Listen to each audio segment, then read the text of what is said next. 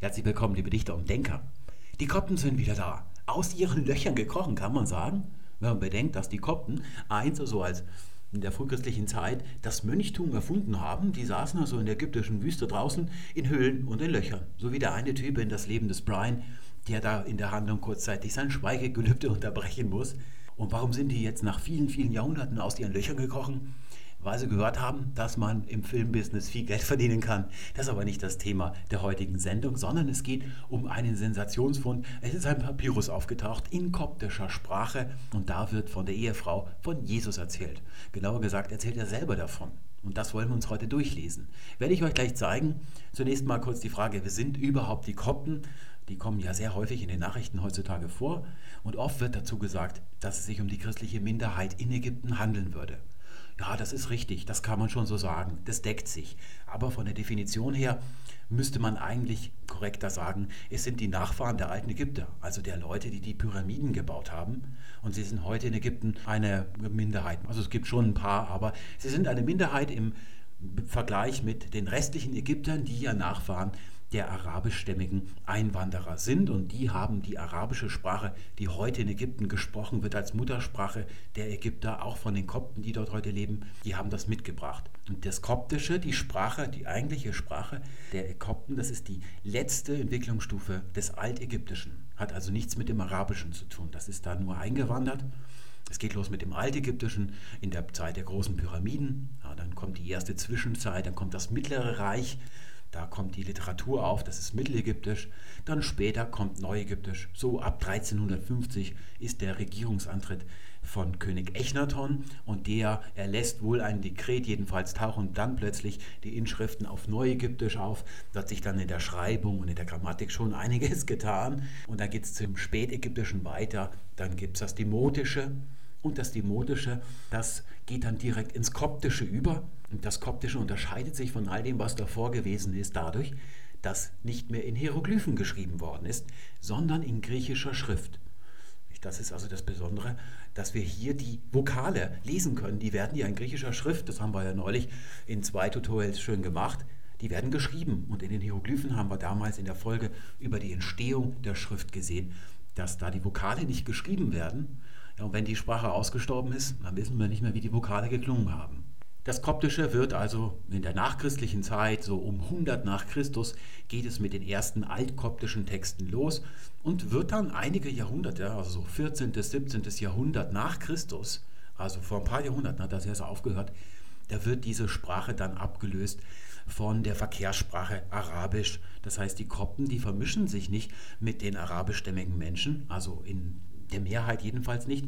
Sie übernehmen nicht den Islam, sondern bleiben christlich. Deswegen sind sie heute eben auch die christliche Minderheit aber sie übernehmen Arabisch als Verkehrs- und Muttersprache, singen aber weiterhin in der Kirche Koptisch. Das habe ich schon ein paar Mal mitgemacht in Ägypten. Das muss man sich so vorstellen, ein Raum von 50 Quadratmetern, 500 Personen drin, dann dauert vier Stunden lang werden 100 Kilo Weihrauch abgebrannt und dann ist der Gottesdienst auch schon wieder zu Ende. So läuft also ein koptischer Gottesdienst ab und da, da singen die ganz eifrig auf Koptisch, aber sie verstehen eigentlich nicht, was sie da singen, so wie wir heute, wenn wir eine Messe auf Latein haben, wissen wir oft auch nicht, was das genau bedeutet, wenn man nicht Latein in der Schule gehabt hat. Und so ist das Koptische dann irgendwann ausgestorben und heute nur noch eine Sakralsprache.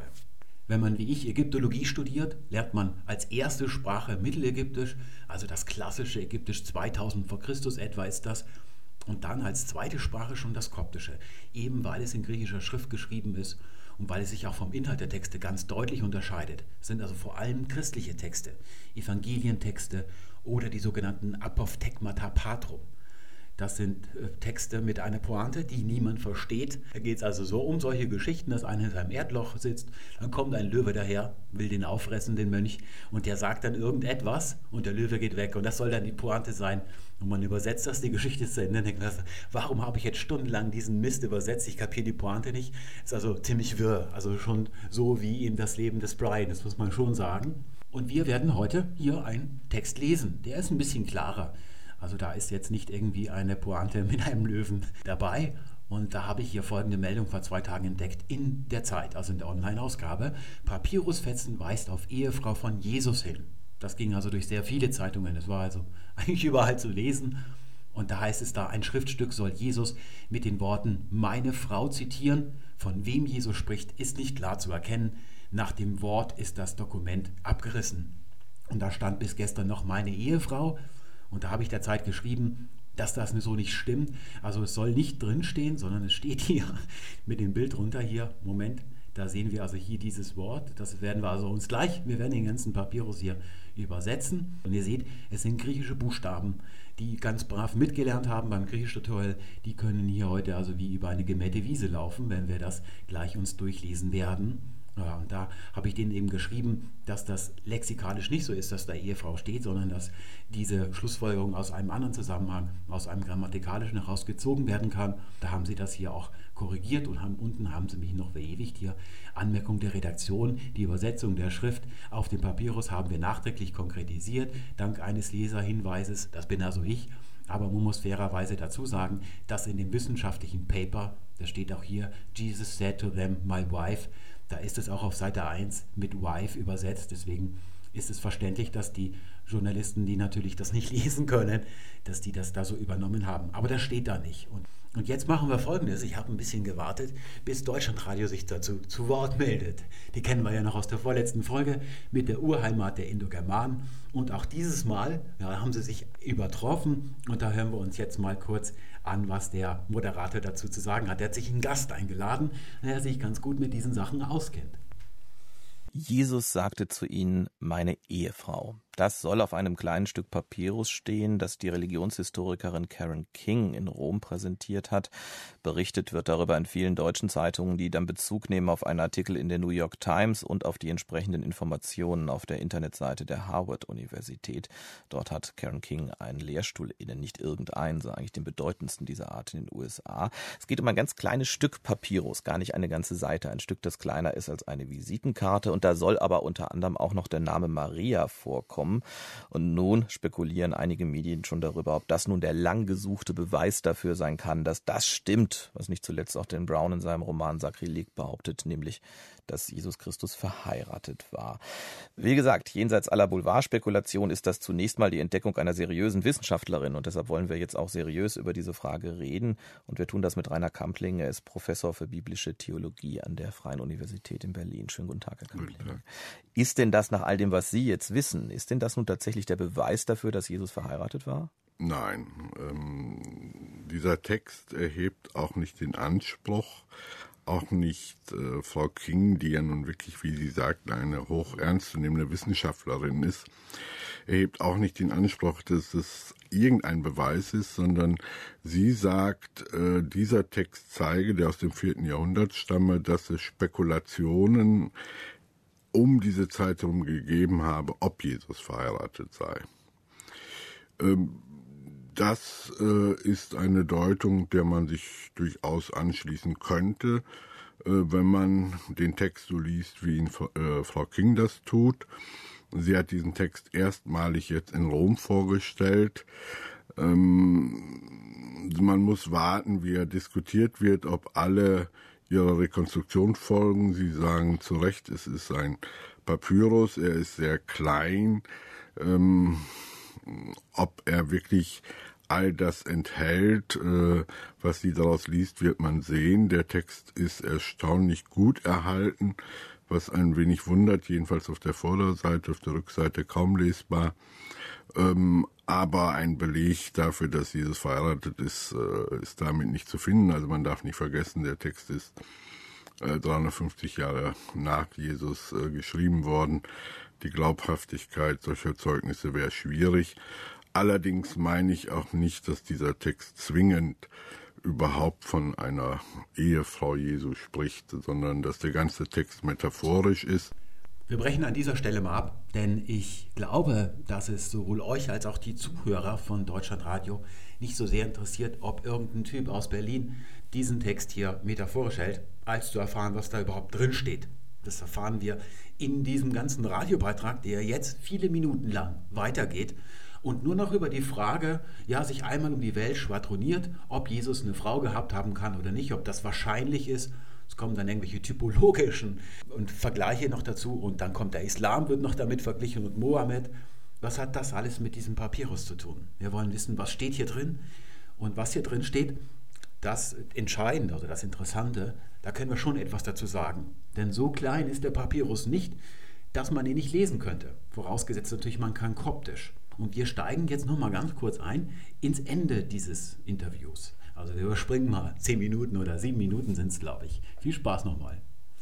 Also ich glaube ja, dass hier zum Beispiel nicht Jesus, der irdische Jesus spricht, sondern der erhöhte Herr. Also er sagt von seiner Kirche, dass sie seine Frau ist. Und ob der erhöhte Herr, also der im Evangelium spricht, verheiratet war oder nicht, ist äh, ziemlich belanglos für diese Glaubensfrage. Also das ist, äh, es ist merkwürdig. Also die Vorstellung, dass es sehr viel ändern würde, äh, das hängt tatsächlich mit einem Erbe des 19. Jahrhunderts zusammen, als sich so etwas durchsetzte wie eine Genie-Christologie. Also Jesus müsste etwas ganz, ganz Besonderes gewesen sein, sonst könnte man nicht glauben, dass er Sohn Gottes ist. Also das äh, ist der Bibel doch ziemlich fremd, diese Vorstellung. Die ist, glaube ich, eher in Berlin unter den Linden erfunden worden als in äh, Jerusalem des Jahres 30. Danke Ihnen. Hatte Jesus eine Frau? Wir haben diese Frage natürlich aus Sicht der Verschwörungstheoretiker jetzt nicht endgültig geklärt, aber ich glaube doch einiges dazu sagen können. Ein neues Dokument, das die Harvard-Professorin Karen King vorgelegt hat, ist sicherlich von wissenschaftlichem Interesse im höchsten Maße, aber der Beweis, als dass äh, manche Boulevardzeitungen dieses Dokument schon bezeichnet haben, das ist es nicht. Der Berliner Theologe Rainer Kampling hat uns aufgeklärt. Danke Ihnen sehr für den Besuch. Überheblichkeit ist ein ganz schlechter Ersatz für Bildung oder Recherche. Und ich finde auch eine Haltung, die sich mit dem Journalismus nicht vereinbaren lässt. Jetzt hat mich interessiert, dieser Typ redet die ganze Zeit von Boulevardmedien, über die macht er sich ja lustig. Welche sollen das denn sein? Weil er nennt sie nicht beim Namen. Und jetzt stehen mir im Ausland leider die Papierausgaben von der Bild zum Beispiel nicht zur Verfügung. Aber das, was die hier am gleichen Tag wie alle anderen über die Sache publiziert haben, das sticht aus allen Berichten dadurch heraus, dass es besonders korrekt ist. Es ist eigentlich die ideale Berichterstattung über diese Sache, muss man sagen. Das ist also wirklich ein, ein Glanzstück journalistischer Arbeit. Es ist eigentlich nur ein kleiner Bericht. Und vielleicht ist das meistens sogar zu 100 Prozent von einer Presseagentur durchgegeben worden, also durchgereicht worden. Aber jedenfalls ist derjenige, der Bild gelesen hat, am besten über die Sache informiert, am korrektesten. Erstens wird dieser lexikalische Verschlimmbesserungsfehler nicht gemacht, dass man entweder selber Frau zu Ehefrau korrigiert und damit die Sache falsch werden lässt oder das irrtümlich aus, der, aus dem Pressematerial übernimmt. Und dann ist es auch sehr knapp gehalten, denn genau so sollte man darüber berichten. Das ist auch das, was als Essenz noch herauskommen wird. Und hier unten gibt es sogar kritische Stimmen. Und der Name Dan Brown, der fällt kein einziges Mal. Das ist also verwunderlich. Und das ist auch bei Welt.de so. Also, das ist die andere Zeitung vom Axel Springer Verlag. Und auch bei der anderen Zeitung, die mir da noch eingefallen ist, als Boulevard-Zeitung, der Express aus Köln. Der hat eigentlich einen verdächtig ähnlichen Text wie Bild.de. Jedenfalls ist das hier das Beste. Und es wird auch nicht diese Mutmaßung darüber, dass das Ding gefälscht sein könnte, übermäßig aufgebauscht. Das wird nämlich dann auch falsch. Also da sollte man nicht irgendwie nur, weil man dann sich als kritischer Journalist profilieren kann. Das haben einige leider gemacht dass man das ein bisschen aufbauscht, sondern wenn man es nicht beurteilen kann, sollte man darüber die Klappe halten. Werden wir also gleich sehen, was die Frau King über die Authentizität dieses Papyrus dann zu sagen hat in ihrem Paper. Können die Presseberichterstattung mit dem Urteil abschließen, mit dem Hochnäsigen? Die einzigen, die es offenbar nötig haben, den Blaum zu erwähnen, sind meiner Recherche nach die Leute von Deutschlandradio. Die machen zehn Minuten über Dan Brown und ob das jetzt wirklich bestätigt ist durch diese Sache, über den Papyrus selber erfährt man so gut wie nichts aus diesem zehnminütigen Radiobeitrag. Nun zum Papyrus selber. Der wurde kürzlich von Karen King auf einem Ägyptologenkongress in Rom vorgestellt. Karen King ist keine Koptologin und auch keine Papyrologin, sondern Religionshistorikerin und lehrt, das heißt, glaube ich, Divinity College in Harvard. Ihr wurde angetragen, diesen Papyrus zu publizieren, so sagt man, also den zum ersten Mal schriftlich zu veröffentlichen. Welche Maße hat er? Ist er vielleicht echt? Was steht drin? Auf welchem Papier ist er? Und also eine ganze Analyse zu veröffentlichen dieses Papyrus. Und zwar vom Besitzer, das ist in Privathand, dieses Ding. Ist also nicht gestern erst ausgegraben worden, sondern liegt schon eine ganze Weile rum und ist auch von einer Hand zur anderen gewandert. Es gibt da den Verdacht, dass ein deutscher Ägyptologe, der Herr Fecht, der ist recht bekannt für seine Metrik und Beamtentitel, dass der da schon mal das ganze Ding in der Hand gehabt hat und sich Gedanken drüber gemacht hat. Und das hat er auf typisch fechtsche Weise getan. Aber jedenfalls weiß man nicht genau, wo es ursprünglich hergekommen ist. Das ist aber jetzt überhaupt kein Grund anzunehmen, dass es nicht echt ist. Das darf ich gleich schon mal dazu sagen. Fast alles, was man heute im Museum an altägyptischen Sachen so sieht, da weiß man nicht, wo es herkommt. Also das ist so einfach nicht. Jetzt hat Karen King, weil sie keine Koptologin und keine Papyriologin ist und selber nicht beurteilen kann, wie alt ist das Ding, ist es echt, hat sie sich fachkundige Hilfe von Leuten, die auf koptologische Papyriologie spezialisiert sind. Und da muss man wirklich spezialisiert sein und das ausschließlich betreiben, um da sicher sagen zu können, das kommt aus der zweiten Hälfte des vierten Jahrhunderts. Das ist also das Urteil, zu denen sie vorläufig gelangt sind. Und zwar aufgrund paläographischer Indizien oder Vergleiche. Man hat es also mit Texten verglichen aus unterschiedlichen Zeiten und hat die Buchstabenformen verglichen. Jetzt fragt ihr euch wahrscheinlich, wenn es aus Papyrus ist, also es ist organisches Material, warum wendet man nicht die Radiokarbonmethode an? Dann hat man doch schnell das Jahr, wann dieser Papyrus entstanden ist. Ja, dann hat man das Jahr, wann die Papyrusrolle gemacht worden ist, also der Papyrus, wann der abgeschnitten worden ist und zu Papyrus verarbeitet worden ist. Aber wann er beschriftet worden ist, das erfährt man dadurch nicht. Es gibt nämlich Papyri aus alten Ägypten, die sind unbeschriftet. Das habe ich selber schon mal in der Hand gehabt. Würde ich natürlich nie kaufen.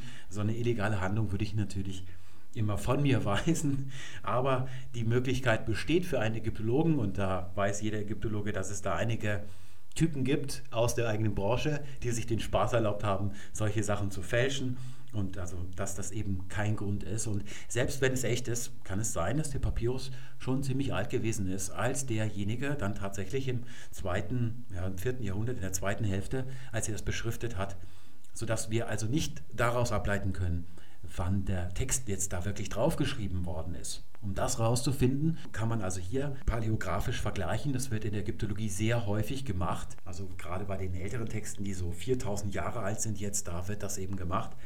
Aber was Frau Karen King auch gemacht hat, ist, sie hat eine Tintenprobe, also sie lässt die Tinte analysieren.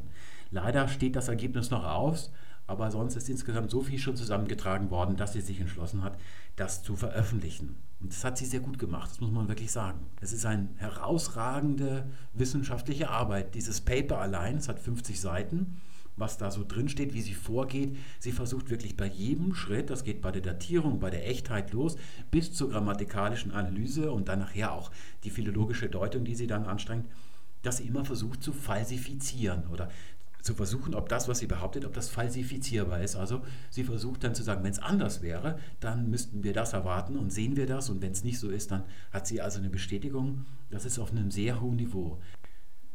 Bevor wir mit dem Übersetzen beginnen, ein, die wichtigsten Fakten nochmal im Überblick.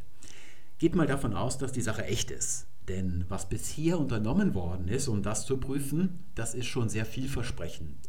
Wenn die Tintenanalyse wirklich ergeben sollte, dass es sich hier um Pelikantinte handelt, die am 28.03.2010 bei Amazon bestellt worden ist, dann wäre es eine sehr gute Fälschung, muss man sagen. Denn alles, was man so prüfen kann, also sind zum Beispiel Sachen, wenn Fasern ausgerissen sind oder hier Stücke, und dann schaut man, wenn die Strichführung darüber geht, ist da Tinte reingeflossen. Das wäre dann schon verdächtig. Oder jedenfalls, dass es erst, dass der Papyrus schon so ausgeschaut hat, ja, also beschriftet worden ist. Und das ist eben nicht der Fall. Es gibt ein paar andere Sachen, wie zum Beispiel der unterschiedliche Erhaltungszustand der Vorderseite und der Rückseite. Da steht nämlich auch was drauf. Das ist kaum zu lesen, das ist viel verblichener. Das sind alles so Sachen, die man erwartet bei einem echten Papyrus, wenn man solche Sachen schon mal öfter gesehen hat.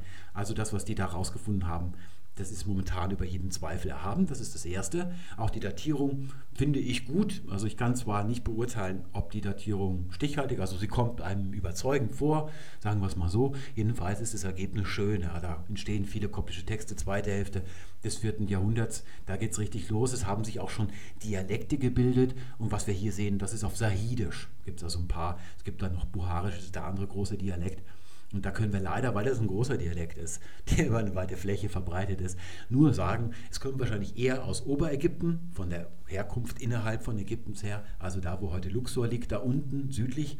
und nicht da im Norden, nie Unterägypten, also wo heute Kairo oder Alexandria liegen, das ist Unterägypten. Das wären also die Sachen, die wir darüber sagen können. Es wird noch ein bisschen diskutiert, ob es sich um eine Übersetzung eines griechischen Textes handelt. Es kommt nicht selten vor bei koptischen Texten, sind ja christliche Texte, dass die aus dem Griechischen übersetzt sind. Ja, zum Beispiel die Evangelien von Matthäus, Lukas und so weiter, die sind ja nicht auf Koptisch zum ersten Mal geschrieben, sondern auf Griechisch.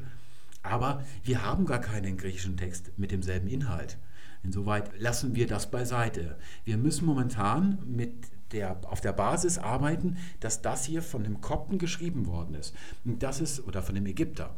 Das ist deshalb wichtig, weil Ägypter eine völlig andere Auffassung darüber haben, was eine Ehefrau ist oder die Ehe, als alle anderen Menschen in der damaligen Zeit. Denn das, was die Ägypter unter Ehe verstehen, ist naja, eine sehr moderne Auffassung. Also die modernen Kreise unserer Gesellschaft finden ja auch, wenn man zusammenzieht, also wenn man einen gemeinsamen Haushalt gründet, ja, dann ist man eheartig zusammen. Ja. Und genauso haben die alten Ägypter das auch gesehen. Also wir haben kein Indiz, dass es eine Hochzeit gegeben hat im alten Ägypten, sondern die haben einen Hausstand gegründet. Die haben ihre Finanzen vereinigt, ihre Möbel sind zusammengezogen. Sie konnten auch wieder auseinanderziehen.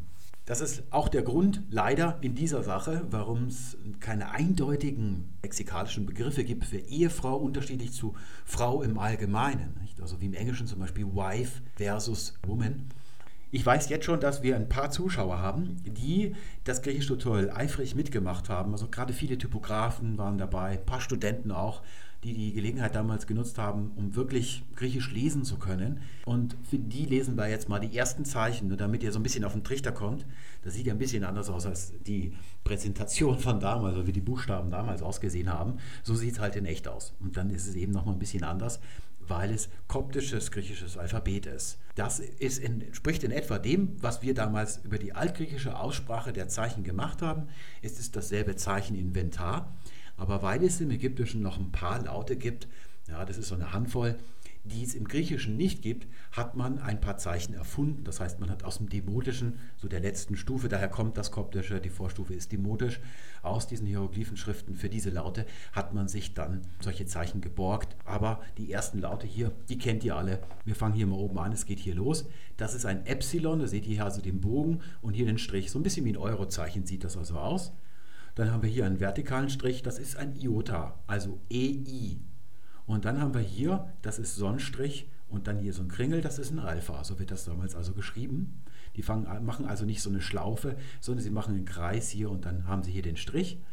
Das nächste hier, da haben wir den Unterstrich und dann geht es runter und wieder hoch. Es könnte ein M sein, aber es ist ein N. Das wäre hier ein Tau, also ein T. Das sieht ja schon recht einfach aus, wenn man mal den Maßstab gefunden hat, dann kann man da sich durchkämpfen. Da haben wir wieder zwei Alphas hier. Da haben wir ein Y, das sieht aus wie ein V hier, aber das ist ein Y. Wir können gerade mal ein bisschen, ich kann mal erstens die Gradationskurven einschalten, dann ist es ein bisschen kontrastreicher.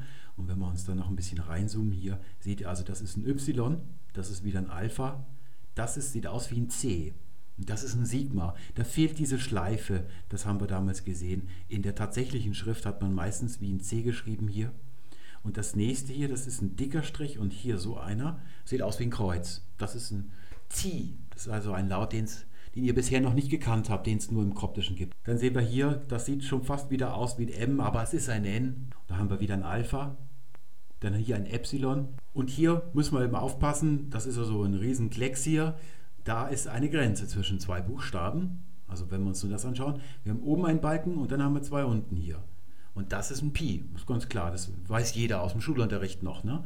So sieht also das Pi aus. Und beim nächsten Buchstaben, da ist leider hier der Bruch. Und da sehen wir hier nur so eine Schlaufe. Und wenn ich jetzt noch so eine mache, das sieht ein bisschen aus wie ein W, aber wir wissen, das ist das Omega, das Kleingeschriebene hier. Das ist also das, was wir annehmen dürfen, was da hier noch gestanden hat. Aber hier bricht es dann eben ab. Das nur mal so als kleine Einführung, damit man das Original sieht. Für die, die das wirklich aus dem Original nochmal lesen wollen, schlage ich vor, dass wir jetzt erst das Tutorial machen und wenn ihr den Inhalt kennt, könnt ihr später nochmal versuchen, alle Buchstaben zu identifizieren. Das ist dann ein bisschen einfacher. Hier sehen wir die erste Zeile, die wir uns gerade auf dem Papyrus selber angesehen haben. Ich habe ein Zeilenumbruch reingemacht, weil an dieser Stelle wahrscheinlich ein Satz zu Ende ist. Und was wir da oben sehen, ist das klägliche Ende eines Satzes, dessen eigentlichen Gehalt wir gar nicht verstehen. Und da sehen wir, dass ich hier noch ein paar Zeichen reingemacht habe, die nicht im Papyrus drin waren. Zunächst mal die eckigen Klammern. Wofür sind die denn da? Die benutzt man, wenn man denkt, da könnte das gestanden haben, aber es steht eben nicht da. Und wenn man sowas publiziert, ist es nicht selten so, dass nur diese Transliteration publiziert wird. Und dann weiß natürlich der Leser nicht, dass es da gar nicht gestanden hat, wenn das nicht eindeutig hier als Konjunktur oder Ergänzung dargestellt ist. Das benutzt man einheitlich in solchen antiken Texten, nicht nur da, auch im Nibelungenlied macht man das dann so, dass alles, was in eckigen Klammern steht, das ist dazu gedacht oder es ist ergänzt. Und das hier, das hat da gar nicht gestanden, aber es ist sehr wahrscheinlich, dass es da gestanden hat an der Stelle, wo heute nichts mehr ist. Und hier hinten haben wir dasselbe auch, mitten im O. Eigentlich ist das schon ein bisschen ungenau. Eigentlich müsste die eckige Klammer oder müsste das halbiert sein, dann die eckige Klammer und die zweite Hälfte vom Omega da, wenn das also ganz präzise gemacht ist. Und ist meistens, oft ist es schon nötig, dass man so präzise vorgeht. Dann seht ihr hier noch weitere Zeichen, Bindestriche und Ist-Gleichzeichenartige Striche, die auch nicht im Papyrus vorkommen. Das ist üblich in der Koptologie, dass man das hier schon so segmentiert. Das ist schon eine grammatikalische Analyse. Also wir haben hier zum Beispiel das hier, das jetzt Ist-Gleichzeichen, das ist ein bisschen kürzer. Das ist eine Endung, eine grammatikalische, ein Flexiv. Und das hier sind meistens so ja, Kompositionen oder Zusammenziehungen und so weiter. Das wird dann mit einem einfachen Bindestrich dargestellt. Fangen wir mal oben an. Wir haben also hier na, ein Nü und ein Alpha. Das ist eine Präposition, die bedeutet für. Und das ist also das Erbstück, kann man sagen, im Koptischen, aus einer Präposition, die im klassischen altägyptischen, mittelägyptischen so aussieht. Es ist eine Wasserlinie. Und wenn ihr damals gut aufgepasst habt, wisst ihr, das ist die das Zeichen für N, für den Laut N. Das ist also das, wie wir das hier so umschreiben. Irgendein Vokal ist dann natürlich noch mit dabei gewesen. Wir fangen also an mit für und dann kommt hier durch die, das Doppelzeichen, den Doppelstrich, eine, ein Pronomen. Dieses Pronomen gehört mit zum Wort dazu. Das ist also so enklitisch, sage ich jetzt mal. Es lehnt sich ganz eng an. Das ist also hier verschmilzt. Deswegen schreibt man dieses Ist-Gleichzeichen und nicht ein Leerzeichen dazwischen. Und dieses hier, A wird das also hier geschrieben, heißt ich. Das ist ein bisschen eine Besonderheit in diesem Text, dass dieses Pronomen wird normalerweise nur mit i geschrieben und nicht mit e auch. Und äh, das ist also hier durchgängig so gemacht. Das seht ihr also hier unten ist das gleiche nämlich nochmal. Das heißt für mich. Und dieses ich hier, das ist auch aus dem Altägyptischen. Da wird es also so geschrieben, mit dem sitzenden Mann. Wenn man ein Mann ist, wenn man eine Frau ist, wird ein Mädchen gezeichnet. Da sind die Ägypter schon ganz genau. Und das wird dann so umschrieben, auch wieder mit dem Doppel-Ist-Gleichzeichen, aber dann schreibt man hier i. Das ist also die grammatikalische Endung im klassischen Ägyptischen. Ja, und da hat sich das also hier so weiterentwickelt. Für mich, und zwar nicht, das bedeutet dieses an. Ja, das ist also das Ende von diesem Satz. Mehr wissen wir darüber nicht. Und jetzt hier mit lateinischer Umschrift na e an, wobei unklar ist, ob dann zwischen Vokalen so ein glottaler Verschlusslaut wie im Deutschen gesprochen wird, also äh, oder ob es wie im italienischen Najan irgendwie so fließt ineinander. Denn das, was die Kopten heute singen, und die lernen auch wieder ein bisschen koptisch, damit sie verstehen, was sie da singen, das war in meiner Zeit, als ich Student war, noch so, dass man da ein Gott war in Ägypten. Ich habe auch mal den koptischen Papst kennengelernt, der war mal zu Besuch, war nicht ganz so ähm, festlich wie beim katholischen Papst natürlich. Der ist dann aus dem Auto gestiegen und in ein Café reingegangen und dann gab es Kaffee. Was die sprechen, auch wie die das aussprechen, das ist nicht authentisch. Also wir müssen uns jetzt so ein bisschen an das halten hier, was wir aus dem Griechischen wissen, wie da das zu jener Zeit ausgesprochen worden ist. Nicht? Und jetzt geht es weiter, jetzt haben wir einen ganzen Satz hier. Und der besteht aus, erstens haben wir wieder das Na-I, also für mich ist da wieder drin, was wir hier von hier schon kennen. Und dann haben wir hier zwei Substantive und davor steht der Artikel. Eins vorweg, es gibt zwei Geschlechter im Ägyptischen und auch noch im Koptischen. Ein männliches und ein weibliches Geschlecht, also Maskulinum und Femininum. Und das weibliche ist genauso entstanden wie unser weibliches. Also ihr könnt das nehmen, was wir in der Genusfolge herausgefunden haben. Nur dass sich eben nicht zusätzlich noch ein Neutrum etabliert hat. Also das dass da also einfache Dinge und komplexe Dinge, dass das unterschieden worden ist, sodass also tatsächlich alle Frauenbezeichnungen im klassischen Ägyptischen die Endung T haben, das ist also die weibliche Endung, aber auch alle Dinge, also zum Beispiel das Königreich, also solche Abstrakta, die haben dann auch alle die weibliche Endung. Jetzt gibt es also eine Endung im klassischen Ägyptischen, konnte man also erkennen, ob ein Wort weiblich ist oder nicht.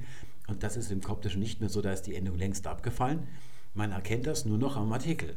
Der lautet für männliche Substantive Pi, also nur ein P, ein ganz einfaches, und für weibliche ein T, also ein Tau. Das sehen wir hier vorne. Jetzt ist hier noch ein A mit dabei. Das kommt dann gleich. Wir haben hier also ein männliches Substantiv, der irgendwas. Und hier haben wir ein weibliches, die auch irgendwas. Und was dann hier steht, ist das Prädikat. Und das setzt sich so zusammen. Hier haben wir das eigentliche Lexem. Das besteht aus einem einzigen Zeichen, das man T ausspricht. Das hole ich gerade mal her. So lautet also, das ist ein Verb. Das ist also die Wurzel oder der Stamm eines Verbs. Und jetzt ist es so, dass vor diesem T im Altägyptischen eine Partikel gestanden hat. Und die Personalendung wird an die Partikel angehängt und nicht hinten an das Verb, also wie wir das machen. Ich gehe zum Beispiel.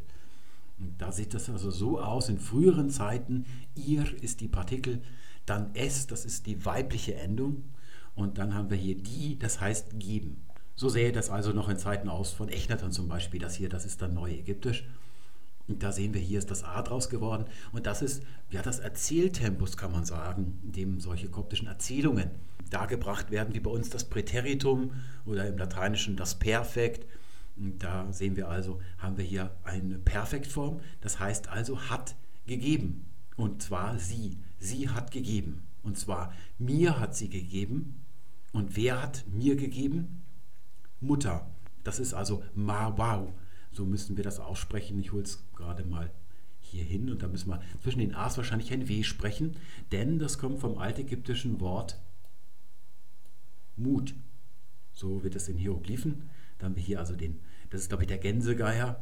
Ich weiß immer auch selber nicht, wissen auch viele Ägyptologen nicht, wie die Vögel eigentlich genau bezeichnet werden. Die haben dann meistens so Fantasy-Namen, die sie sich selber zurechtgelegt haben. Und dann haben wir hier das Brötchen, das ist das Zeichen für Tee. Das ist also so würde also das umschrieben werden, Mawat, sprechen wir das dann, oder Mewet aus, das ist das Wort für Mutter im klassischen Altägyptischen und da sehen wir, was im Koptischen draus geworden ist.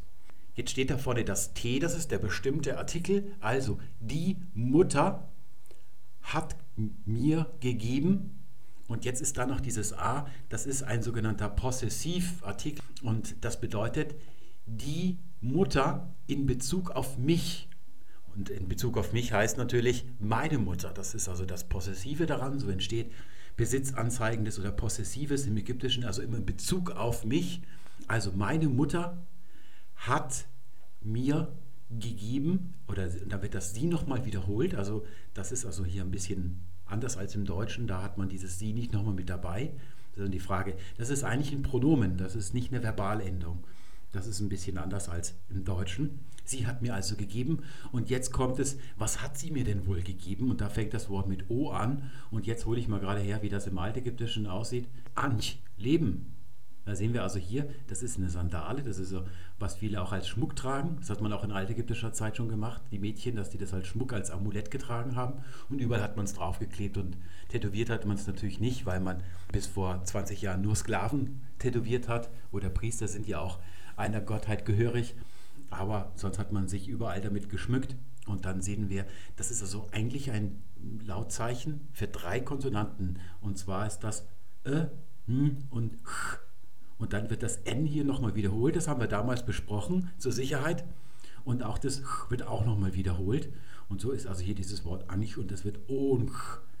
Wird das also im Koptischen. Das müssen wir dann also so schreiben. Ich habe es mal mit dem schwedischen A mit Kringel oben drauf, also wie man in Bayern sagt, ich hob statt ich habe, nicht so ein, so ein offenes A, so ein gerundetes A, ne, so wird das also hier deshalb mit dem Omega geschrieben. Und da sehen wir hier, haben wir noch ein weiteres Zeichen, das es nicht im klassischen griechischen Alphabet gibt. Es kommt aus dem Demotischen. Das ist also für den Ch-Laut, wird das also benutzt hier. Das sind also die beiden Zeichen in diesem Text, die nicht im klassischen Griechischen bekannt sind. Hier dieses Ti und dann, das ist also das im altägyptischen Yi geben. Und dann haben wir hier also das Hori heißt das, heißt dieser Buchstabe und äh, der bezeichnet das H. Meine Mutter hat mir also das Leben oder Leben gegeben. Der Professor bei Deutschlandradio, der kommt dann gleich mit dem Lukas-Evangelium und das würde ihn das irgendwie erinnern. Ja, jetzt bin ich Ägyptologe und kein Theologe. Ich weiß gar nicht genau, welche Stelle der da meint im Lukas-Evangelium hat. Und würde er sagen, dass es das bedeutet, was man in jeden Stein im alten Ägypten eingemeißelt findet. Ihr seht es hier eingeblendet. Die Anch, also Leben gegeben, das ist eine ganz Lebensformel, das ist ganz, ganz wichtig. Also ganz wichtiger Spruch oder auch ein, ein Mem, wie man heute sagt. Sascha Lobo würde ein Mem sagen im alten Ägypten, das alles durchzieht, mit Leben beschenkt, hat Leben bekommen. Das wäre also das, was ich jetzt mal hier aus dem Stegreif zunächst annehmen würde. Wir sprechen es jetzt gerade noch aus. Ta Maubau Asti Nai Pornch. Das wäre also so, wie, man es sich vorstellen könnte, kann es kling, geklungen haben. Nicht? So sprechen wir es halt im koptischen Unterricht aus. Jetzt kommen wir in die zweite Zeile und da sehen wir, kommen jetzt oben Striche über den Buchstaben dazu, die nennt man Supralinearstriche und dann macht man einfach folgendes, dass man vor diesem Konsonant, das sind immer Konsonanten, wo da steht, ein Ö spricht. Das soll also hier angezeigt werden, jedenfalls bei den ersten beiden, aber über dem I und dem Sigma, das hier kennzeichnet dieses Wort als ein Nomen Sacrum, also ein heiliges Wort. Das ist also eine Abkürzung, eine Siegelschreibung für Jesus. Da sehen wir auch hier weiterhin einen Buchstaben, den wir nicht kennen. Das sieht aus wie ein X und hier unten ist es aber verbunden. Das ist Chancha. Das steht also für Tsch im Koptischen. Gibt es nicht im Griechischen diesen Laut, deswegen haben die sich das dazu erfunden. Und wir lesen mal hier, geht es also los mit was, was nicht da ist. Dann sehen wir ein Sigma und hier hinten dasselbe nochmal. Das müssen wir also ignorieren, daraus können wir nichts schlussfolgern. Und dann geht es los. Peche, M, Matetes und dann En Jesus Che. Fangen wir mal mit dem langen Wort in der Mitte an. Das ist nämlich ein griechisches. Das ist eine Entlehnung. Da kommen viele griechische Wörter ins Koptische mit dem Christentum. Das wäre dann so überschrieben. Matetes, fangen wir mal, ja, das passt nicht ganz hin. M Matetes, das hier, das erste M, das ist eine Endung oder eine Endung ist natürlich ein blödes Wort, wenn es am Anfang vom Wort steht. das ist das eigentliche Wort. Das ist das griechische Wort, so sieht das also auf Griechisch aus. Ho Matetes, das ist dann der Schüler. Das hängt mit Mantano Lernen zusammen und auch die Mathematik kommt daher. Und die Endung, das M hier vorne, das ist auch wieder der Artikel, aber diesmal im Plural. Der lautet eigentlich N, also Nü. Aber weil das hier mit dem N beginnt, wird der assimiliert, wird selber zu einem N. Das heißt also, die Schüler. Ja, und was machen die? Die sagen etwas, und zwar zu Jesus. Da sehen wir hier auch wieder eine Endung, die eigentlich ein Anfang ist, aber die Funktion hat wie bei uns die Endungen. Und da vorne haben wir also dieses Sagen hier. Und das ist eine komplexe Form. Also Petsche müssen wir die umschreiben. Seht ihr hier mit einem Bindestrich ja schon dazwischen. Ja, den macht man normalerweise nicht. Und das ist alte Ägyptisch. So sieht das also in Hieroglyphen aus. Da haben wir also hier Pa. Da haben wir, das ist also für P und A. Und dann das nochmal A wiederholt. Der zweite, das so funktioniert die Hieroglyphenschrift, falls ihr euch erinnern möchtet. Und dann haben wir J und dann Jet. Und so umschreibt man das dann. Das ist ein Artikel, das oder ein Demonstrativpronomen, das, was gesagt worden ist, und zwar von den Schülern eigentlich ist. Das ist so eine Art Nominalsatz, also ein bisschen verkorkste Konstruktion im deutschen Ohr jedenfalls. Und das ist dann das, das ist dann hier das Tje hinten nochmal wiederholt. Mache ich mal hier auf die gleiche Ebene.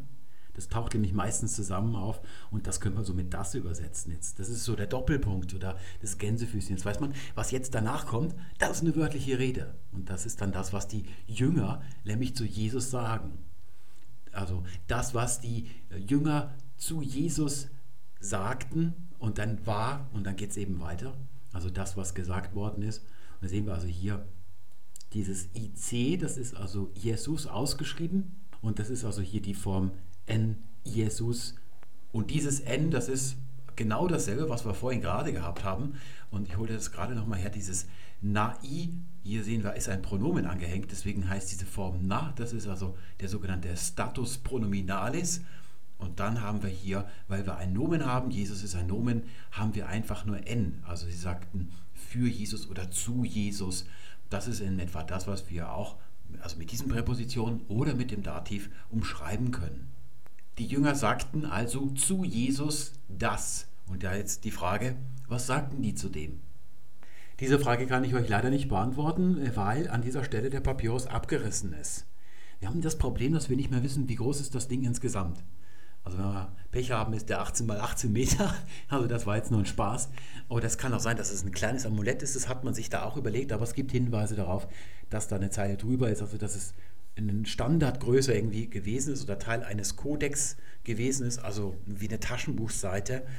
Dann fehlt eben ein gehöriger Teil. Und wir wissen nicht, wie viel ist jetzt passiert bis zur nächsten Zeile, wo wir hier weitermachen. Wir sehen hier nur ein Wort, das wir nicht genau deuten, weil wir den Gesamtsatz nicht wissen. Frau King identifiziert das als zurückweisen oder ablehnen. Und eigentlich ganz überzeugend, das können wir mal annehmen. Sie macht es deshalb, ist es wichtig, weil es natürlich für das, was jetzt kommt, einigermaßen wichtig ist für die Gesamtinterpretation, obwohl das wirklich nur ein Fragment von einem Wort ist und auch nicht in dem Satz drin ist. Es geht jetzt mit dem nächsten Satz nämlich weiter. Und da lesen wir Mariam. Das ist also in lateinischer Schrift dieses hier mit Großbuchstabe, denn es ist der Name Maria. Und die Frage ist jetzt, welche Maria ist es? Denn oben haben wir Jesus reden hören von seiner Mutter. Das war Jesus, der da geredet hat. Habe ich, glaube ich, gar nicht erwähnt. Also der redet von seiner Mutter, die ihm Leben gegeben hat. Und das wäre dann, wenn diese Maria gemeint ist, die Maria Mutter Gottes, wie man so schön sagt. Aber es kann aber auch die Maria Magdalene gewesen sein. Das werden wir nämlich gleich sehen. Es gibt nämlich bei dem, was dann kommt, wiederum Hinweise darauf, dass es auch Maria Magdalena gewesen sein könnte. Und diese Frage, die werden wir nicht beantworten können am Ende. Das ist eben das Blöde, das steht da nicht explizit drin, welche da gemeint ist. Da müsste dann noch Maria Magdala oder so stehen. Das ist leider nicht der Fall. Das nächste Wort ist Embschar. Da sehen wir hier ein Zeichen für die Streber unter euch, das ihr aus den früheren Tutorials nicht kennt. Das ist auch ein koptisches Zeichen. Steht für Sch. Das gibt es ja auch nicht im Griechischen, sodass wir Embschar hier umschreiben können. Und dann haben wir Emmos. Da sehen wir, wir haben das Ist-Gleichzeichen, das ist eine Endung. Und dieses S, das ist normalerweise die weibliche Endung oder das weibliche Pronomen. Das steht also für Mädchen, Frauen, aber auch für weibliche Substantive, wenn die nochmal aufgenommen werden sollen oder wenn man das nicht nochmal nennen möchte. Aber auch sächlich, denn wir haben ja vorhin gehört, es gibt kein Neutrum im Ägyptischen und im Koptischen. Was macht man da, wenn man es oder das sagen will? Ja, dann nimmt man auch die weiblichen Formen. Das ist eine schöne Bestätigung für unsere Genustheorie übrigens. Denn die beiden Genera weiblich und sächlich im Indogermanischen, die kommen ja aus demselben, sind eigentlich dasselbe mal gewesen. Und wenn es das hier nicht gäbe, wenn die sich nicht aufgetrennt haben im Koptischen, dann bleibt das also hier von den Formen auch gleich. Es kann also sie im Akkusativ oder es im Akkusativ heißen, werden wir gleich sehen, welche von den beiden Möglichkeiten dann zutrifft. Und das MO, an dem diese Endung dranhängt, damit werden Objekte markiert. Wenn sie pronominal sind wie dieses S, wenn es Substantive sind wie Jesus, dann steht da nur N oder M also N Jesus hatten wir gerade. Das war dann Dativ. Seht ihr, komischerweise fast alle Kasus oder alle Konstruktionen haben die Endung N oder M. Wie kann man die auseinanderhalten? Ja, das ist eben auch für Deutschlernende eine ganz üble Sache. Im Deutschen gibt es auch viele Endungen, die lauten alle nur N oder E oder N oder R. Die treten bei Substantiven, bei Verben auf und ganz viele unterschiedliche Funktionen werden damit markiert. Und da ist es auch nicht leicht für ausländische Deutschlernende, das im Deutschen zu verstehen. Und so ist es hier auch im Koptischen. Aber es ist der Moment, wo man im Koptischunterricht anfängt, das Koptische zu hassen. Es gibt noch viele andere schöne Gründe, das Koptische zu hassen. Man sollte das wirklich nur lernen oder sich dem in die Arme werfen, wenn man entweder die Frühgeschichte des Christentums erforschen will oder die alte ägyptische Sprache. Ansonsten würde ich eher eine andere Sprache empfehlen, zum Beispiel das klassische Ägyptische. Das ist alles nicht so. Da haben wir schöne klare Formen und schöne klare Syntax. Das heißt also hier sie im Akkusativ oder es im Akkusativ oder wir werden es gleich mit dem Pronomen übersetzen, in Abhängigkeit von diesem Wort hier. Das ist also diese Form. Und dann hätten wir also hier das Eigentliche und dann hier noch die Personalform hinten dran. Und dann haben wir hier hinten ein A stehen. Und da ist dann die Frage, ob man, das habe ich jetzt mal von der Frau King übernommen, ob wir da ein N reinsetzen. Und wir haben das allererste, was wir übersetzt haben, da kommt dieses an auch vor. Wir wissen, das heißt nicht.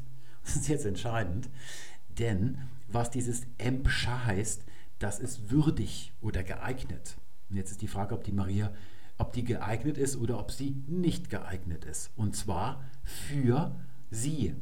Jetzt ist aber, das habe ich gerade schon gesagt, wie das Femininum standen ist. Es gibt kein Neutrum, das heißt, dieses S steht auch für das oder es. Und gemeint ist hier, da, ob sie dafür, für etwas, eine Sache geeignet ist. Und wir wissen nicht genau, worüber die sprechen. Das ist das Problem. Jetzt steht hier das Pronomen, das referiert auf etwas, was vielleicht irgendwo als Substantiv verwendet worden ist, aber der Teil ist leider nicht dabei, sodass wir nicht wissen, worüber die reden. Ich zeige euch aber gerade nochmal zu diesem Wort hier.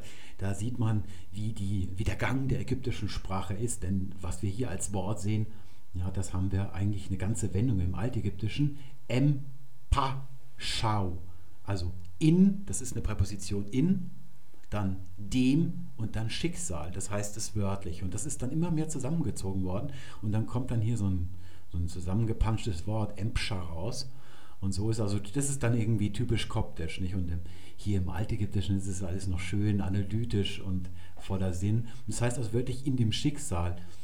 Das ist also die eigentliche Übersetzung und bedeutet aber, so wird es verwendet, geeignet für etwas oder würdig. Da muss man also aufpassen. Der Professor hebt, ich weiß nicht, ob ich das eingeschnitten habe, ob das vorher mit dabei war, hebt darauf ab, auf dieses Lukas-Evangelium, dass die Maria irgendwie eine ganz würdige ist. Das war das, was er da gesagt hat.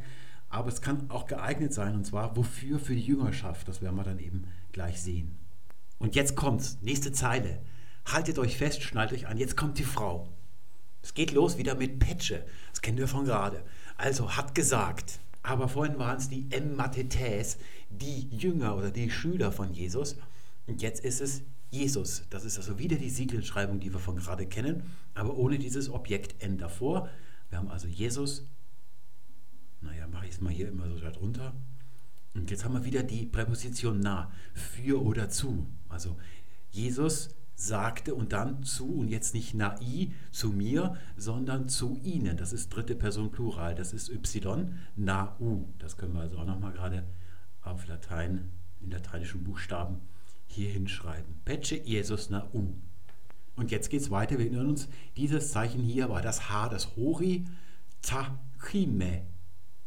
Das können wir also gerade nochmal umschreiben. Ta, das haben wir auch vorhin schon mal gesehen, bei Tamawau und dann Hime. Das ist das koptische Wort für Frau.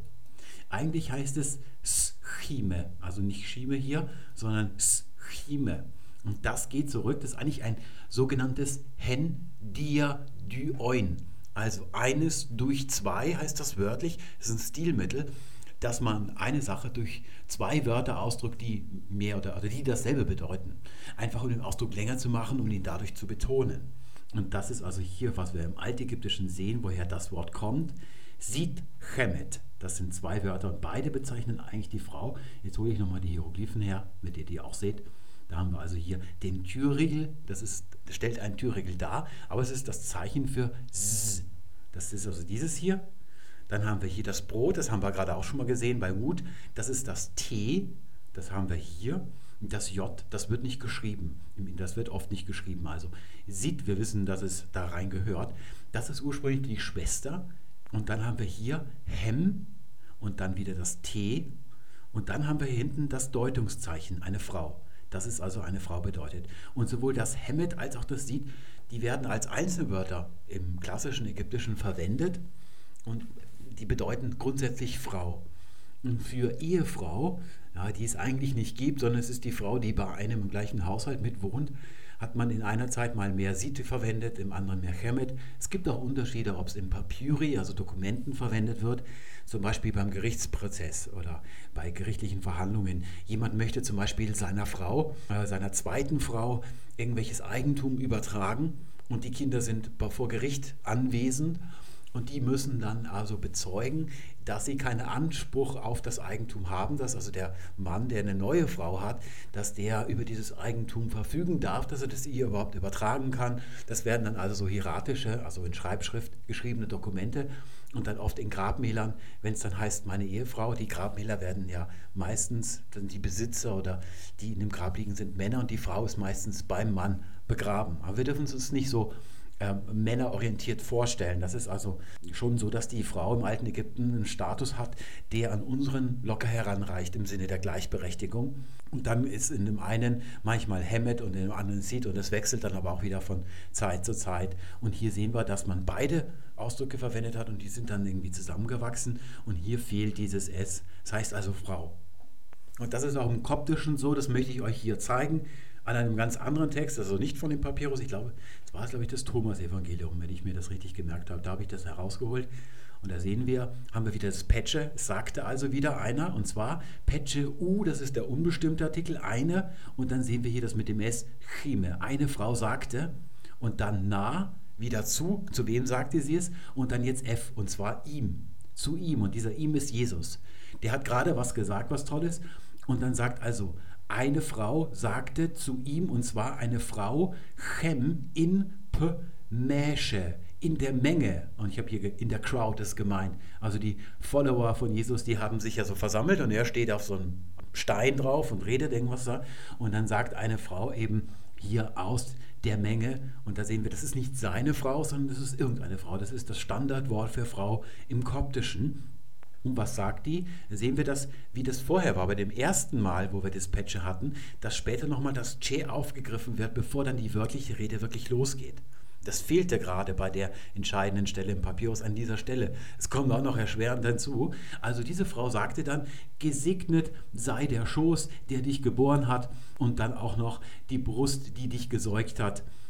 Und wenn wir jetzt hier zurückgehen, sehen wir, es fehlt dieses Che an dieser Stelle, müsste das eigentlich stehen. Und dann sehen wir, heißt es da nicht Uchime, also irgendeine Frau.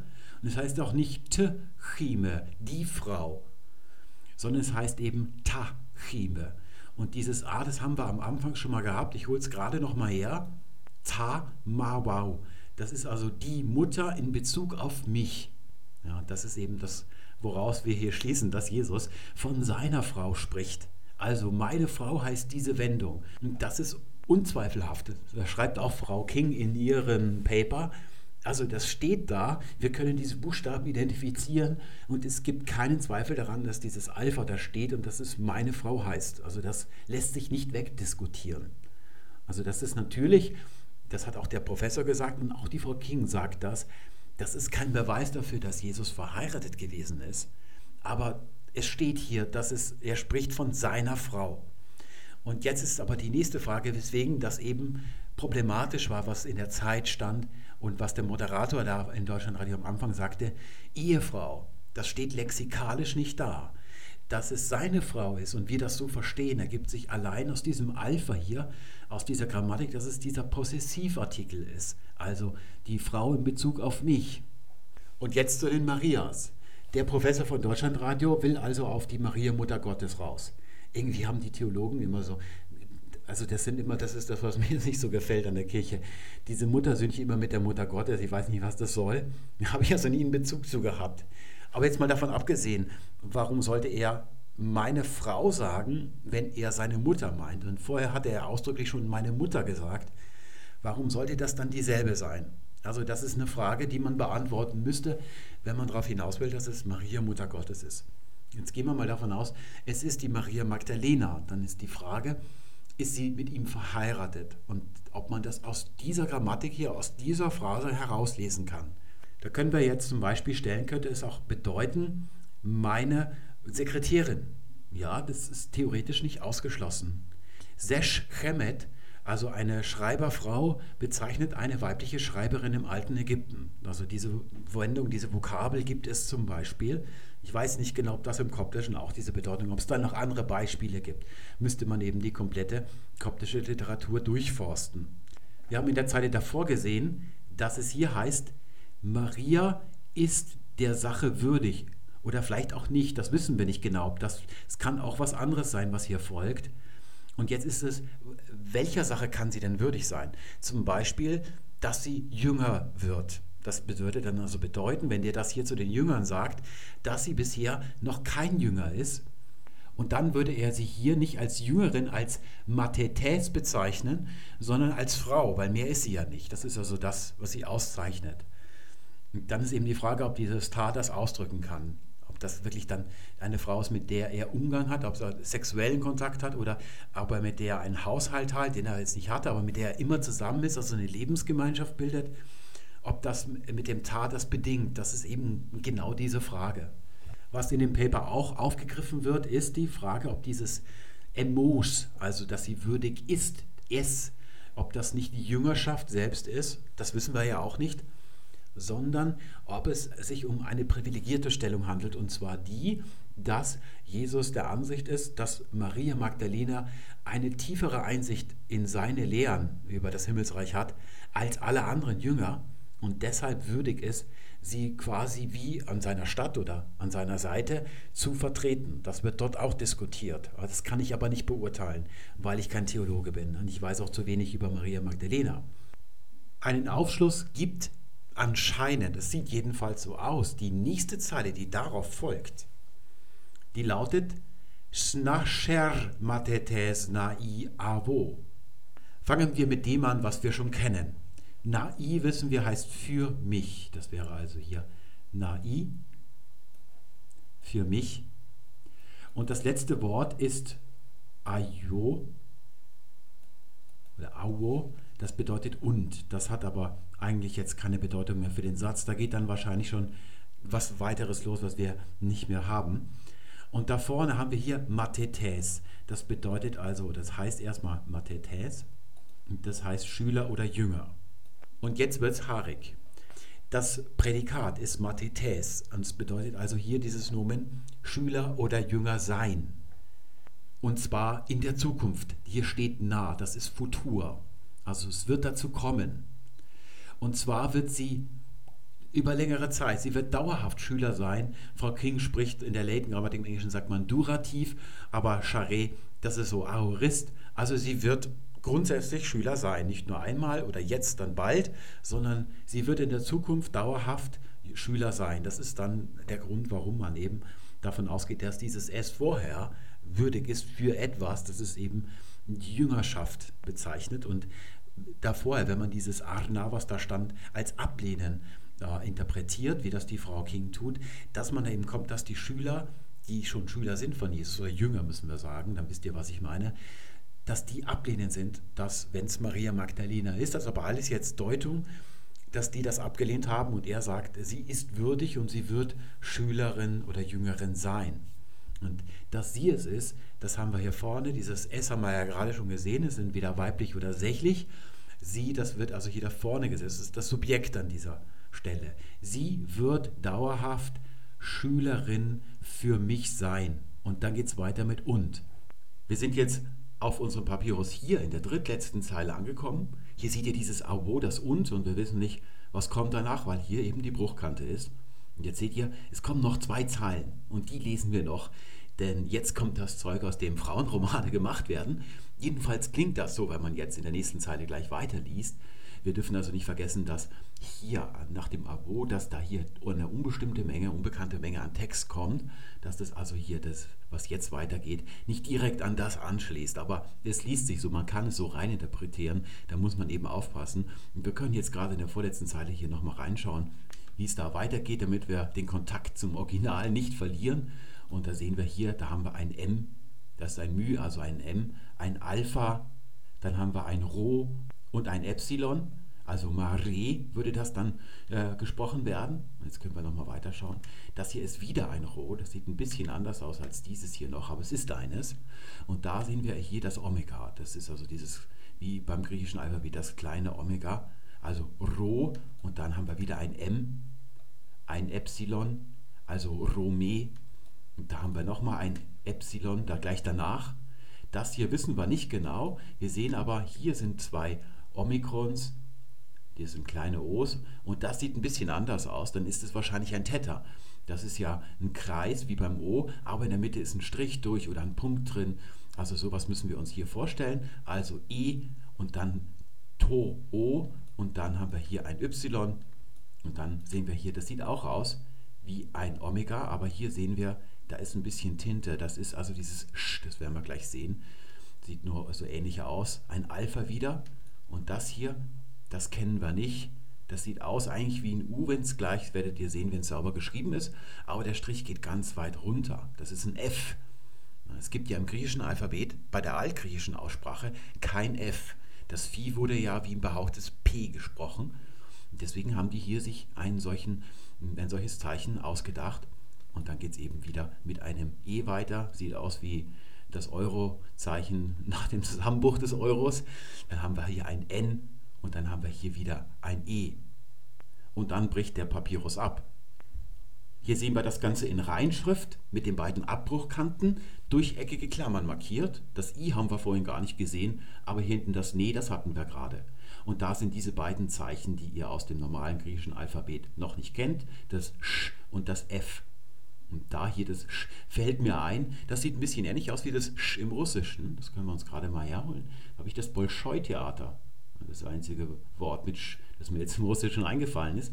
Das ist also Boll, das ist ein Zeichen, dass dieses L erweicht. Ihr seht, das L ist hier oben mit so einem, mit so einem Plateau dargestellt im Russischen, also nicht wie im koptischen Spitz oder wie im Griechischen ist es ja auch, wenn es der Großbuchstabe ist, spitz, sondern es ist ein bisschen flacher hier geworden. Und dieses, was aussieht wie ein B, ist ein stummes Zeichen, das das L schön weich macht. Und da seht ihr dieses Sch im Russischen hier. Und dann Oi, das ist das Äther. Das sieht aus wie ein gespiegeltes N, das habt ihr bestimmt schon mal irgendwo gesehen. Und da, das ist also für den Laut I. Das Ä hat sich ja zu einem I entwickelt, auch im Neugriechischen. Und wenn da noch so ein Kringel ist, dann ist es das J. Das wäre also das Bolschoi. Das ist also der Laut Sch im Gegensatz zu S. Und der sieht aus im Russischen so ähnlich wie hier im Koptischen. Da habe ich gerade mal Pussy Riot. Da sind nämlich zwei tolle S drin. Das sieht eh so, so aus wie ein C bei uns, aber es ist eben das Sigma, wo nur hier unten der Kringel noch fehlt, der bei uns beim S noch mit dran ist. Da seht ihr also hier Pussy Riot und da wird dann auch das J, das man da spricht, im Gegensatz zum Englischen, da schreibt man hier nur Riot und da wird das hier noch geschrieben. Da seht ihr, das ist das gleiche wie beim Bolschoi. Auch bei Rassia, also Russland, da haben wir dieses Doppel-C drin, aber es ist ein Doppel-S dann im Russischen. Denn das Russische, also die kyrillische Schrift, ist ja auch ein Ableger vom griechischen Alphabet. Und da gibt es auch viele Laute, noch viel mehr als beim Koptischen, die es im Griechischen nicht gibt. Der Kyrill hat sich da ganz viele tolle Zeichen ausgedacht. Ich weiß nicht, ob das hier ein Zufall ist. Ich glaube schon, dass das so ähnlich aussieht mit dem Sch im Russischen und mit dem Sch im Koptischen. Und hier ist immer noch ein richtiger Bogen dran, oft so ein richtiger Schweif, je nach Schriftart. Und können wir das Russische gerade mal wieder wegpacken. Das war also das Sch. Und dann haben wir hier das F. Und da müssen wir aufpassen. Es gibt das Zeichen Phi. Das gibt es auch im Koptischen, also hier gerade mal die Gegenüberstellung. Aber das wird in jener Zeit ja noch wie ein behauchtes P ausgesprochen. Das wird erst im Neugriechischen zu F. Das ist also das Phi wie in Philosophie. Ja, das wurde also P gesprochen in jener Zeit. Deswegen haben die das nicht verwendet hier im Koptischen. Und äh, deswegen haben die für den Laut F, den Reibelaut, der wie unserer klingt, haben die hier also so ein eigenes Zeichen. Das sieht aus wie ein U, aber der Strich geht weiter nach unten. Da seht ihr das also hier. Das wäre also das F, also Schaffe würde das ausgesprochen werden. Das können wir gerade mal herholen hier. Das tue ich mal hier runter, denn ich komme jetzt zur grammatikalischen Analyse. Wir haben hier das Subjekt des Satzes, Rome. Und das ist das Wort für Mensch im Koptischen. Und es ist ererbt vom Altägyptischen. Dort heißt es so, da haben wir die Hieroglyphen, R, das ist das, der Mund, das Zeichen für R. Und dann haben wir hier, das ist so, eine, das ist so ein Senkel, das ist das Zeichen für Tsch, also Retsch. Und das ist das Deutungszeichen, weil das Wort ja eine Person bezeichnet. Damit schließen diese Wörter ja immer ab oder sehr häufig, fast immer.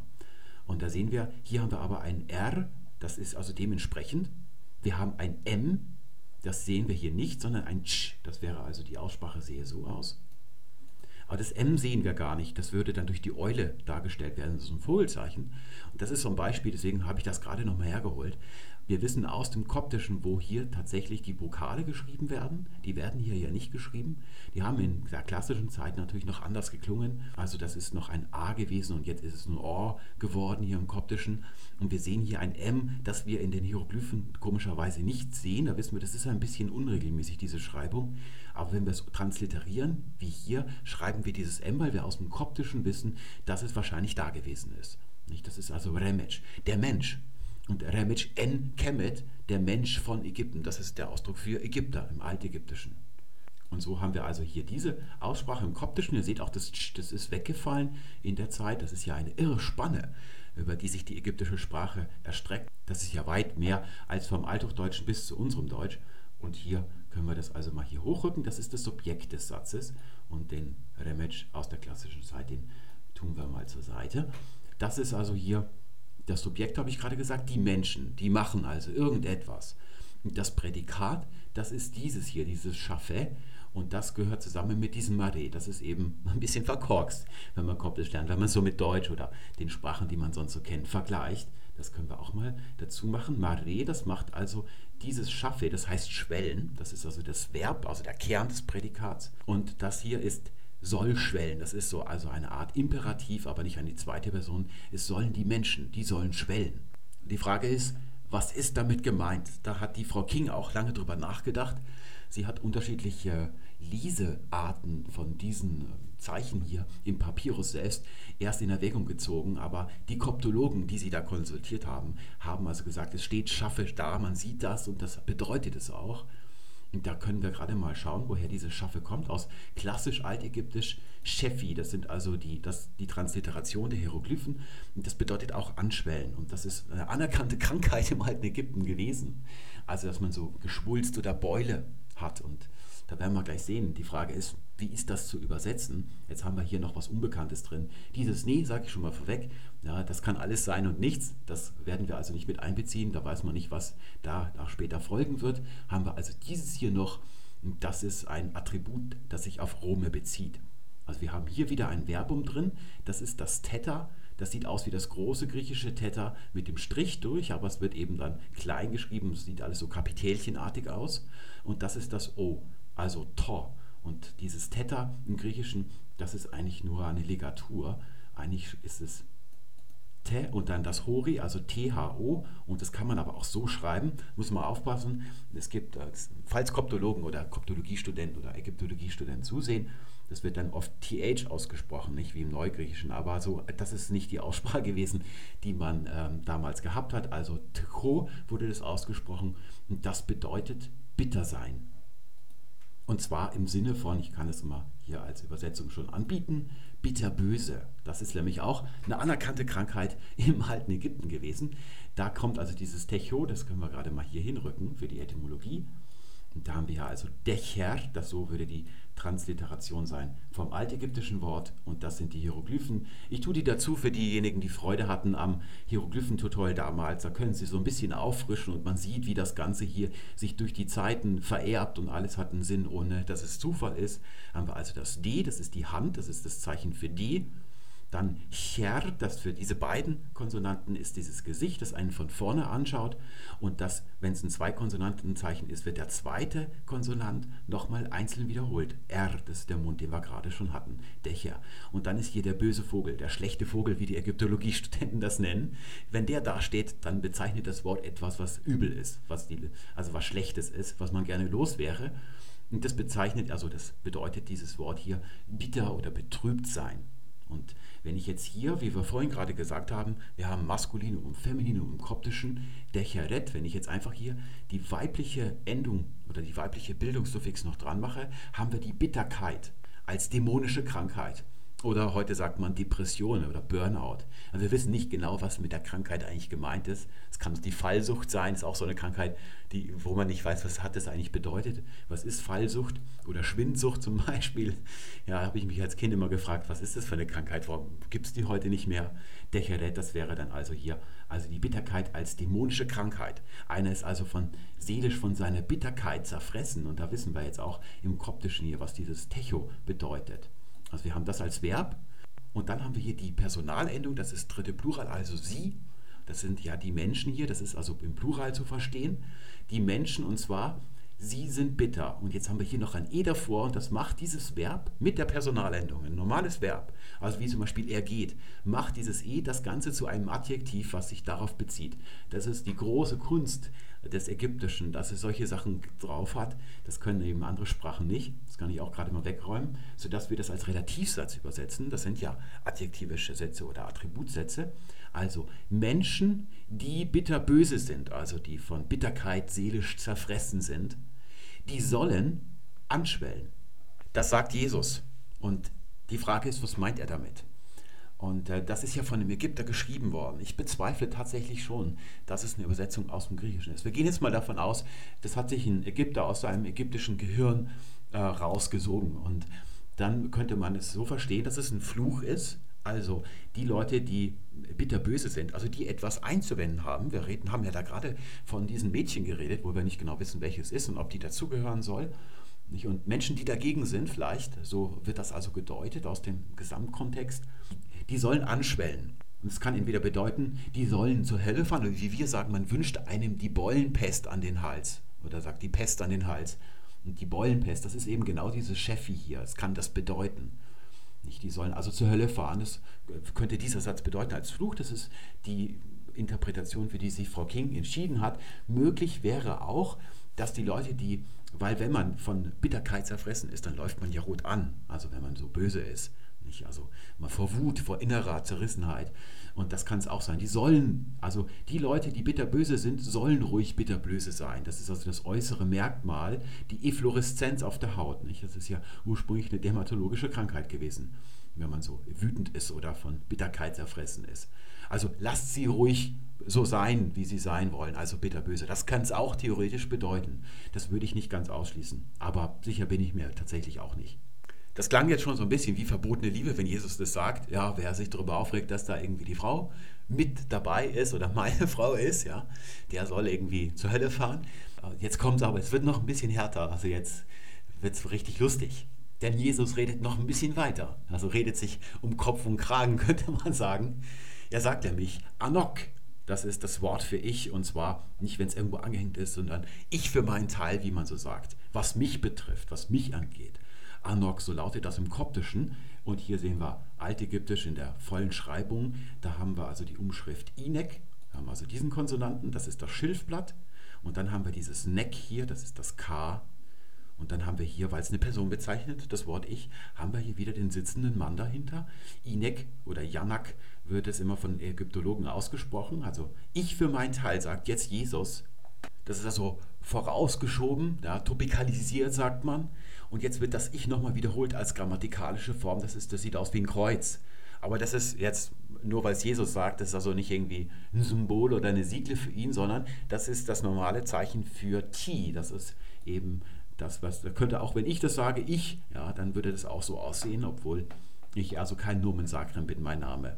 Und das hier ist wieder das Verb schob. Und das heißt bleibe oder ich bin. Kommt von altägyptisch chepa. Da seht ihr hier, das ist also die Hieroglyphenschreibung mit dem Skarabäus hier. Das ist also dann das Zeichen für Ch, P und R. Und das letzte wird immer nochmal wiederholt als Einzelzeichen. Das ist also das, der idiotensichere Workaround, den die Ägypter hatten. Da haben wir groß und breit drüber geredet. Diese Skarabäen, die gibt es tatsächlich auch heute noch in Ägypten wenn man da so auf dem Balkon sitzt, kann es also sein, dass der angeflogen kommt, setzt sich hin, das sind richtige Brummer und die leuchten ganz schön so grün, so dunkelgrün wie ein VW Käfer. Gab es auch in der gleichen Farbe mal. Ja, das bedeutet werden oder was geschieht, was sich ereignet. Cheper, das ist das alte ägyptische Wort. Und da hat sich dann Schob draus entwickelt. Und wir sehen hier, sehen wir keine Vokale, die werden uns nicht mitgeteilt. Und hier haben wir Schoob. Ja, und das R ist auch weggefallen. Das heißt also, ich für meinen Teil, Anok, das kann ich gerade auch nochmal umschreiben, Anok ti schob, hier haben wir es noch mit dabei, Anok ti schob, ich für meinen Teil, ich bleibe und zwar nemma. Da müsste eigentlich auch noch so ein Strich sein, dass da noch so ein Ö gesprochen wird. Das ist aber im Original nicht drin geschrieben, aber so ist es standardmäßig. Da holen wir es gerade nochmal her. Und jetzt Frage, Prüfungsfrage, dieses S als Grammatikendung, was bedeutet das? Sie. Und das ist wieder eine Präposition, also bei oder mit. Und Jesus sagt, ich für meinen Teil, ich bleibe mit ihr zusammen. Also so kann man das übersetzen. Oder ich bleibe bei ihr. Ja, das ist eigentlich das mit Abstand Beste, was ich hier auf Koptisch gelesen habe. Die Kopten haben nämlich sehr viele schlechte Sachen geschrieben. Oder Sachen, wo man sich nachher sagt, also da hätte sich wirklich nicht gelohnt, Koptisch zu lernen und das zu übersetzen für den, für den Unfug. Aber das hier ist doch wirklich toll, kann man nichts gegen sagen. Jesus sagt also, die können mich alle mal, ich werde mit ihr zusammenbleiben. Man kann das so übersetzen, aber Vorsicht nicht. Also das sind jetzt nur die einzelnen Fragmente, die wir übersetzen. Dann geht es hier weiter mit et, be und dann p. Und da habe ich jetzt noch ergänzt, ich weiß nicht, ob das die Frau King auch gemacht hat, pi. Denn et, be, pi heißt deswegen. Das ist, geht es dann irgendwie weiter, ohne dass wir wissen, wie es da weitergeht. Das war's. Jetzt haben wir den Text gelesen und die Frage lautet, wie fühlt ihr euch? Oder was ist euer Eindruck? Ihr habt ja vielleicht vorher einen Zeitungsartikel drüber gelesen und eure Vorstellungen gemacht. Und jetzt wisst ihr ganz genau im Detail, was da drin steht. Statarische Lektüre nennt man das, im Gegensatz zur kursiven. Also wir haben es wirklich Buchstabe für Buchstabe gelesen und jede einzelne grammatikalische Form und Bedeutung von einem Lexem genau erörtert. Jetzt wissen wir also, wie das Ganze zu lesen ist. Die Grammatik selber ist relativ unstrittig, muss man dazu sagen. Da lässt sich also jetzt nicht behaupten, dass man was völlig anderes übersetzen könnte. Nicht, das sind also schon einigermaßen normale koptische Grammatik. Es sind ein paar Besonderheiten drin, muss man sagen, aber die sind jetzt nicht Anlass zu sagen, dass man es auch ganz anders übersetzen könnte. Das Übersetzen selber, das Technische, das Philologische, das ist eigentlich recht unstrittig. Wie man das Ganze deutet oder interpretiert, das ist dann wiederum ein bisschen was anderes. Das sollte man aber wirklich erst anfangen, wenn man mit der philologischen, mit der ordentlichen Arbeit, mit dem Beleg selber fertig ist und nicht schon während man das liest, sich irgendwie Gedanken macht, was das alles zu bedeuten hat. Das hat mir eben bei diesem Professor bei Deutschlandradio nicht gefallen, dass der sofort sagt, metaphorisch gemeint. Denn wir sehen hier diese Inquit-Formel, Petsche Jesus, Jesus sagt Doppelpunkt, Gänsefüßchen auf und dann geht's los, Tachime, meine Frau. Und das ist ein bisschen abrupt, um mit einem Gleichnis anzufangen. Also das leuchtet mir nicht ein. Also das ist eine Deutung, der ich nicht zustimmen würde. Und es lässt sich auch nicht wegdiskutieren, aber tatsächlich habt ihr ja gesehen, dass es meine Frau ist, hängt nur von diesem Ta ab, dieser Possessivartikel, der eben meine bedeutet. Und das Wort Frau ist das Wort Frau im Allgemeinen, bedeutet also nicht Ehefrau. Werde dann gleich dazu sagen, was ich als Ägyptologe ja darüber vielleicht sagen würde. Mich hätte jetzt noch interessiert, ein Theologe oder Religionshistoriker, der mehr gewohnt ist, mit dem Text zu arbeiten und sich an das zu halten, was vor ihm liegt und nicht aufzublicken und immer die Ferne zu schweifen, irgendwie von Symbolik oder Metaphorik zu sprechen. Was der jetzt dazu gesagt hätte, das weiß ich leider nicht. Die Zeit hat inzwischen nachgelegt und einen Theologen befragt. Da geht es also darum, welche Konsequenzen die katholische Kirche daraus zieht. Das ist Gerd Theissen, den ich auch nicht kenne, und der sagt natürlich keine. Und das stimmt schon tatsächlich. Also da werden wir gleich dann zu kommen. Und wir sehen hier, da geht es also, wenn ich da gerade mal runterscrolle, da heißt es dann hier bei der Zeit schon wieder ein Fehler, ich habe es Ihnen mitgeteilt. Laut der Übersetzung der koptischen Schriftzüge steht auch auf den Papyrusfetzen, dass Jesus Maria Magdalena für fähig hielt. Und zwar sein Jünger zu sein. Und wir haben das ja, das ist eben der Unterschied, wenn man das wirklich liest, was da steht. Er hält sie nur für fähig, es zu sein, nicht Jünger zu sein. Also das steht da eben nicht drin. Und dieser Herr Theisen macht jetzt Folgendes. Wir sehen hier, da ist die kleine Information über ihn. Also er ist Experte für Urchristentum. Ich gehe davon aus, dass der koptisch gelernt hat. Auch Theologen lernen koptisch. Jetzt nicht auf die gleiche Art und Weise, wie das Ägyptologen tun. Aber der sagt, dagegen spricht vieles, nicht nur das Schriftstück. Ja, vielleicht bezieht er sich darauf, dass es eben nicht drin steht, mit dem Jünger zu sein. Ja, aber es geht jetzt sofort wieder weiter los mit der Geschichte im Großen und Ganzen. Das ist immer das, was mir nicht gefällt. Es ist zum Beispiel wahrscheinlich, dass es auch weibliche Apostel gab. Da wird dann so typologisch, ob es wahrscheinlich ist, aus ganz anderen Zusammenhängen, tausende Kilometer entfernt. Aber wir haben hier nur diesen einen Beleg vor uns. Und der steht ganz alleine da, denn es gibt sonst keine Schriftzeugnisse darüber, dass Jesus verheiratet gewesen ist, sei nochmal dazu gesagt. Also außer den Bauern, aber jetzt keine relevanten für die Wissenschaft. Und jetzt kommt meine Deutung aus Ägyptologensicht. Ich kann über diese theologischen Zusammenhänge natürlich überhaupt nichts sagen oder über das Leben von Jesus mehr, als ihr vielleicht selber schon wisst. Aber aus ägyptologischer Sicht können wir mal Folgendes sagen. Gehen wir mal davon aus, dass dieser Text keine Übersetzung von irgendeinem griechischen Text ist sondern dass das hier aus dem Gehirn eines Ägypters kommt. Denn es gibt keinen griechischen Text, wie ich vorhin schon sagte, äh, wo wir sehen können, ha, das muss die Übersetzung von dem sein. Und die Syntax selber oder die, die Sprache, die wir hier sehen, äh, daraus können wir nicht schließen, dass es sich um eine Übersetzung handelt. Also das könnte auch einer selber komponiert haben, ein Ägypter. Und jetzt ist folgendermaßen, wenn wir jetzt wirklich mal ne, Maria Magdalena neben uns für sie entscheiden, dass es das bedeutet, nur weil oben Tamawa steht, also meine Mutter, muss es also nicht sein, dass es hier die ganze Zeit von Mutter Gottes die Rede ist. Also Maria Magdalena und der das geschrieben hat, der hat von Maria Magdalena gehört, dass die immer beim Jesus so mit dabei gewesen ist. Und wenn ein Ägypter das hört, also ein antiker Ägypter, dann sind die beiden für ihn verheiratet. Ich habe ja gesagt, es gibt keine Ehe im alten Ägypten. Ehe entsteht dann, wenn Mann und Frau einen gemeinsamen Haushalt gründen. Meistens ist das Problem, dass Jesus sehr viel auf Reisen gewesen ist. Die Frage ist, wo hat er eigentlich gewohnt? Ja, eigentlich nirgendwo, oder? Der hatte keinen festen Wohnsitz. Der hat hier und dort übernachtet. Und die Maria Magdalena war die ganze Zeit bei ihm. Aus der Sicht eines antiken Ägypters, sowohl in der Hieroglyphenzeit als auch jetzt in koptischer Zeit hier, sind die beiden, also sie haben einen fahrenden gemeinsamen Hausstand. Das heißt, sie sind Mann und Frau. Ob die jetzt miteinander Sex haben oder ob die sich geliebt haben, spielt jetzt keine Rolle. Er sieht, die sind ständig zusammen und dann kann es durchaus sein, dass er das so schreibt. Und das ist natürlich die subjektive Sicht aus der Sicht also eines Ägypters der antiken Zeit, der ersten Jahrhunderte nach Christus.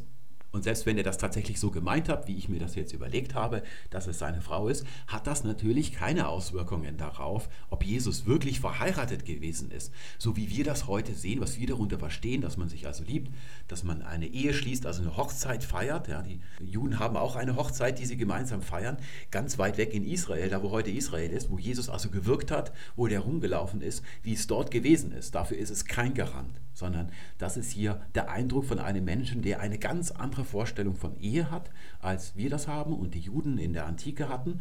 Und übrigens auch ein ganz anderes Frauenbild, also dass er unserem entspricht, also auf keinen Fall dem, was da in, in der Umgebung von, von Jesus oder in der klassischen Antike, also Rom und Griechenland, was auch immer da für Evangelisten später darüber geschrieben haben, was die für ein Bild von Frauen hatten. Davon unterscheidet sich das Ägyptische ganz, ganz enorm. Das wäre jetzt also so meine Interpret Spontaninterpretation des Ganzen. So könnte man das vielleicht verstehen. Jetzt gehen wir mal andernfalls davon aus, es ist eine Übersetzung von einem griechischen Text. Also jemand auf Griechisch hat das geschrieben, der aus einem ganz anderen Land kommt und da stünde dann im Griechischen tatsächlich meine Ehefrau. Das wäre also wirklich so der Sinn des Textes. Könnte ja sein, dass wir dann irgendwann noch den Rest von diesem Papyrus finden oder das Original auf Griechisch in voller Breite, also ohne dass irgendwas nicht lesbar ist. Und da stünde dann wirklich, würde Jesus über seine Ehefrau und so weiter sprechen. Dann bliebe das Ganze immer noch ein sogenanntes Hapax Legomenon. Also etwas, was man nur einmal liest. Also es gibt keine zweite Quelle, die das bestätigt. Und bei mir in der Sprachwissenschaft gilt, einmal ist kein Mal. Das gilt nicht, würde man dann sagen. Nicht? Man bräuchte dann schon noch eine andere Bestätigung dafür. Aber das braucht ihr nicht zu erwarten, dass nach 2000 Jahren, wo man all diese Texte zusammenträgt, dass da jetzt plötzlich noch sowas auftauchen würde. Es wäre dann ein bisschen verdächtig. Ne? Dann nochmal zur Frage, ob es echt ist.